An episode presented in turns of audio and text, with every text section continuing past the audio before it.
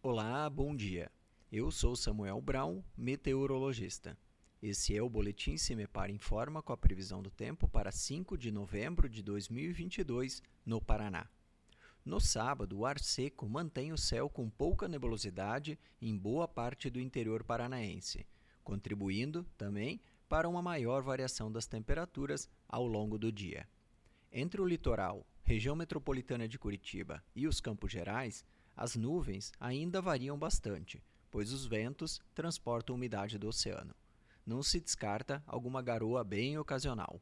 Vento também aumenta a sensação de frio.